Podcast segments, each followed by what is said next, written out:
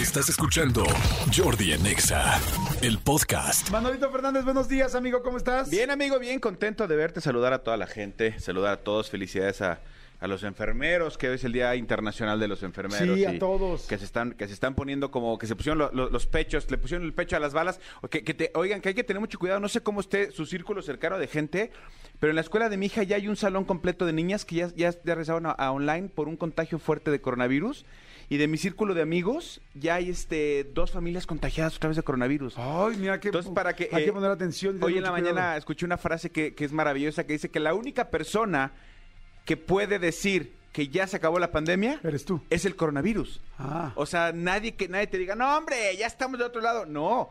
Tengan mucho cuidado, síganse lavando las manos a la Claro. distancia. Si afortunadamente muchos tenemos ya la oportunidad y la bendición de, de tener vacunas y eso va a aliviar, pero tengan mucho cuidado Sí. porque sí, yo cada vez estoy en mi círculo, círculo cercano de, de- de cuates, dos familias ya están contagiadas. Acuérdense que hay rebrotes, exactamente, Sí. y de repente nos, nos empezamos a... O sea, hay rebrotes y luego nosotros estamos rebrutos porque no nos lavamos las manos, no nos ponemos el, el cubrebocas, ya nos empieza a valer y a valer. Sí, es cierto. Es un gran momento para lavarte bien las manos, para echarte Exacto. gel, para decir, dentro de todo está mucho mejor, pero yo me sigo cuidando levemente. Digo, si ya el cubrebocas no te lo quieres poner, que de hecho ya cada vez en menos lugares este es obligatorio. Eh, Exterior, aquí en Ajá. México Sí, interiores todavía. Pero, por ejemplo, ya en Estados Unidos, ya Sí, tal, está ya... cañón. Ya no, ni siquiera en los aviones ya. En los aviones eh, norteamericanos, Ajá. las aerolíneas norteamericanas, en las, las aerolíneas mexicanas, Ajá. todavía tienes la obligación de ponértelo, aunque seas extranjero, porque me acaba de pasar una, una persona que venía de Miami el fin de semana y justo le dijeron, venían en Aeroméxico y le dijeron, se lo tiene que poner y dijo, es que yo ya no, porque en, en Estados Unidos ya no, pero usted viene en una aerolínea mexicana. Ok. Entonces lo tenían que poner. Entonces digo, cuídense, Claro. nada más, lávense bien las manos. Amigo, eh, la ya en la, en la semana platicamos de- desafortunadamente lo del Canelo Álvarez, que perdió todo esto, pues ya este mi querido Dimitri Vivol, mi cuate Dimitri Vivol, ya dijo, órale, ¿quiere la revancha? Va. Con dos condiciones. Bueno, más, más que, más que, o sea, con una condición y con una situación. La primera es, no te preocupes, mi Canelo, yo voy a bajar de peso.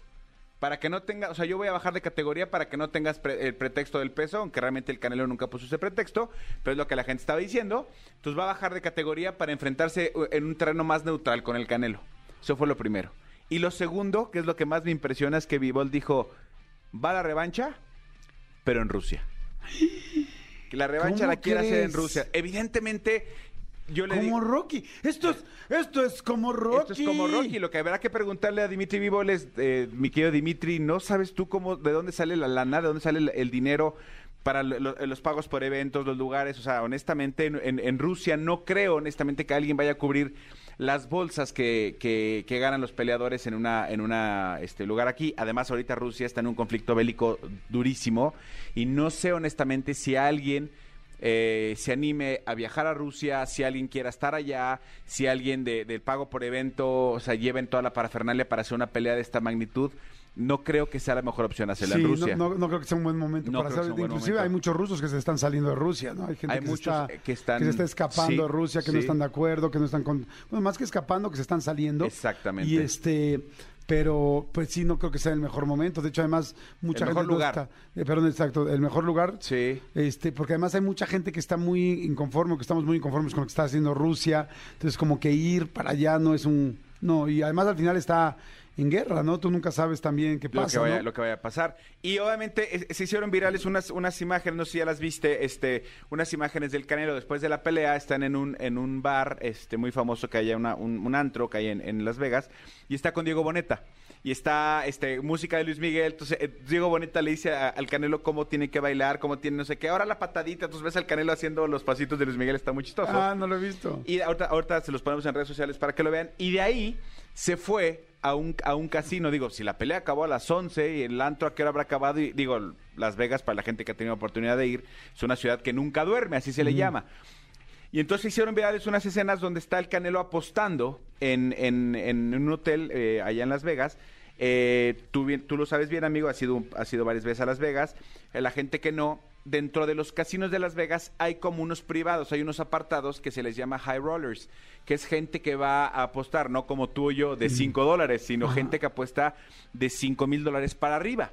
Y entonces es, es un área como privada que si tú quieres estar ahí, pues de entrada tienes que tener un, un- Sí, un una límite de crédito muy alto. Y entonces grabaron a- al, al Canelo jugando ahí, este, eh, en donde cada jugada, cada tiro era de 10 mil dólares. Y entonces, la verdad, la verdad, la verdad, la verdad, muy preocupado yo no lo veo. O sea, está preocupado porque el dealer le, le aviente este, una, un, un, ra- un rey o un as, ¿no? Pero de ahí Por fuera... ahora no tanto, sí, pues imagínense, ganó 55 millones de dólares nada más por esta pelea. Pero oigan, imagínense por favor, este, se fue ese día, ¿no? Está jugando. Está terrible, imagínate que pierde. o sea, o sea, ya perdiste en la pelea. Dices, bueno, ya, vamos a jugar a este Blackjack y pierdes y te bajan todo el dinero. No, yo, yo, yo no siento que sería un buen día para jugar. Yo diría, no, mira, hoy vamos a echar unos drinks, relajado, todo el rollo. Pero a menos que empezara a ganar y le fuera muy bien, ¿no? Sí, pero o, la verdad, digo, es un chorro de lana, 10 mil dólares. Pero cuando tienes en la bolsa 60, que, 60 Sí, millones claro. que te acabas de embolsar, 10 mil es como cuando tú y yo ganamos en un negocio mil pesos, pues apuestas 10 y no lo sientes. ¿me Claro, claro, por supuesto. Entonces está bien, eh, el- el- los, las imágenes que ponen es que se portó increíble con la gente, con los fans, que la gente que le acercaba a pedirle fotos, así tenía como gente de seguridad a su alrededor, pero era como una foto, claro que sí, ta- un par de fotos, ah, gracias, y estaba como la gente, pero incluso la gente de seguridad del Canelo o la gente del equipo del Canelo también sonriendo con la gente, que eso normalmente no se ve. Sí. Normalmente a los que te cuidan están como muy serios y muy, ya pásale para allá, la gente sonriendo. Entonces digo, honestamente, este güey es genio y figura Sí. y es un tipazo. Sí, la verdad es un tipazo. Y además, ya pensándolo bien, dices, híjoles, después de tanta presión y todo, qué rico irte a un bar con unos amigos, Sí. echarte unos drinks, este, salir, irte a jugar tantito en Las Vegas, o sea, como ya relajarte. A ¿no? relajarte. Y afortunadamente, como gracias a Dios el día de hoy, así espero que siga, él no ha tenido problemas de adicciones ni nada por el contrario, porque el problema de otros este, boxeadores como Julio César Chávez, ¿te acuerdas que nos contaba que perdía o algo y se seguía la fiesta cañón, ¿no? O la, o, la, o la imagen también muy famosa de Las Vegas de Julio César Chávez Jr., que Ajá. después de una pelea está en una suite con mujeres desnudas y dinero y droga. O sea, eso sí está bastante, Sí. bastante gandalla. Exactamente, entonces, este, pues qué bueno, qué bueno que la pasó bien y pues este, me- ahorita que me dijiste que se iba a ir a Ru- que bueno, que propone que vaya, que sea la pelea en Rusia, me imaginé así a este, mm, ¿cómo se llama el apellido Vivol? Es- A Bivol, Dimitri a Vi- Bivol, sí. A Dimitri Vivol, me lo imaginé así, entrenando así todo con todas las cosas de tecnología, ¿no? La mega caminadora de esas que son curvas y ahí a nuestro Canelo en la nieve, en la nieve de Rusia, con los troncos como Rocky, corriendo entre pura nieve, este, tirándose al piso, haciendo... Golpeando vacas. gol- golpeando vacas, haciendo abdominales, cargando un tronco. O este, ¿no? Sí, que, que- que estás de acuerdo que, que con el poder adquisitivo que tiene el Canelo, él mandaría construir en su gimnasio un ambiente Sí. ruso con nieve artificial y troncos para entrenar así. Y en, la- y en la- y en las ventanas que está así la, la nieve artificial, la de spray, que diga, este, Merry Christmas. Exactamente. Así nieve en spray. Exactamente.